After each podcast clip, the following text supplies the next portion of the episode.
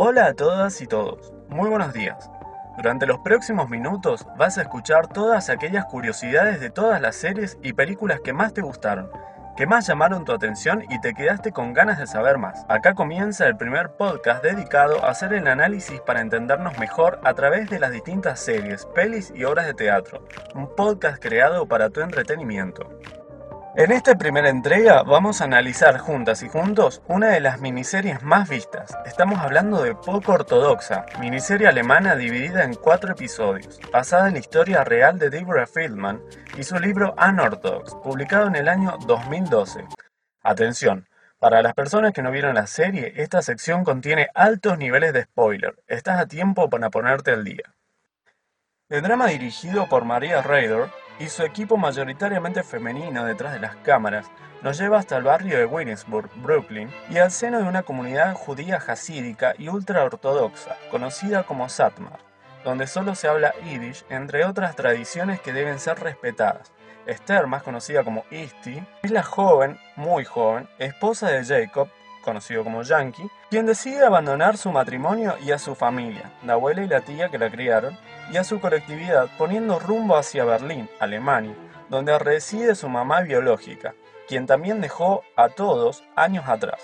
Pero te preguntaste cómo es la historia de este particular colectivo. Este grupo religioso tiene dos características fuertes que lo definen. Aparte de ser estrictamente religiosos, es un grupo formado por sobrevivientes al régimen nazi y de matar a Jesús entre otras cosas. Haciendo un recorrido histórico, recordemos que es una comunidad minoritaria que fueron acusados de ser los autores de la peste negra. El estigma que cargaba este grupo de personas fue realmente terrible, al punto de que fueran quemadas comunidades enteras en la Inquisición española. Luego, y como si fuera poco ser judío en Europa, se transformaría como sinónimo del mal, al punto de ser los principales víctimas del genocidio nazi. Luego de la Segunda Guerra Mundial, las y los pocos sobrevivientes de una ciudad húngara, y casi a modo de escape, se radicaron en New York en 1946 gracias al rabino Joel Teitelbaum, fundador y el primer gran rebe de la dinastía Satmar. Como consecuencia del post-genocidio, la herencia colectiva estaba liderada por el trauma de aquellos aterradores recuerdos. El líder ofreció trabajo, estructura y la posibilidad de sobrevivir. Estos hechos lamentables no volverían a pasar nuevamente si se cumplía con los mandatos de Dios al extremo. Por supuesto que en este momento y para la población más vulnerable, esta fue una tabla de salvación. Desde aquellos años se dio comienzo a una nueva etapa de esta religión, como consecuencia de la ruptura de la élite judía y con un marcado ideario popular que marca la nueva filosofía, un nuevo modo de vida y una nueva interpretación del judaísmo ortodoxo y con las bases del rabino polaco Ben Eliezer, nace el jadicismo. Cualquiera con bondad en su corazón y que respetara al Shabbat de sábado merecía la consideración de Dios. Era uno de sus más conocidos lemas, ya que la bondad y la alegría eran atributos requeridos al hombre. El filósofo existencial Martin Buber descubrió, adhirió y dio a conocer los principios hasídicos occidente. Entre ellos, dos de sus frases más célebres son las siguientes. Debemos equilibrar las fuerzas que actúan dentro de nuestro espíritu. Si alguien se dirige a ti en busca de ayuda, no debes ahuyentarlo. Debes actuar como si no hubiese un Dios, como si en el mundo no existiese una sola persona capaz de ayudar al necesitado, solo tú. Estas frases nos invitan a reflexionar las bases de este movimiento, ya que estas palabras fueron los fundamentos de lo que hoy conocemos como la ética de la solidaridad. Frente al embate del modernismo, la ilustración, la conquista de los derechos de la mujer, las disidencias sexuales y el auge de los derechos humanos variados, las religiones monoteístas intentan adaptarse y combinar el supremo valor de la familia con todas estas variables. De un Dios terrorífico y sancionador se va a instalar la creencia de un Dios más benévolo. Pero no es así para este colectivo intransigente. Los judíos víctimas del genocidio nazi necesitan una explicación para tal barbarie. Para los grupos más conservadores, acentuaron la idea de pecado y castigo divino. De allí el nombre de holocausto, la creencia de que Dios los castigó por pecadores teniendo como consecuencia de sus actos el sacrificio de millones para que las y los sobrevivientes acentúen la virtud frente al pecado. Esta pronunciación reforzó las normas y los rituales obsesivos para que ningún deseo pecaminoso tome lugar.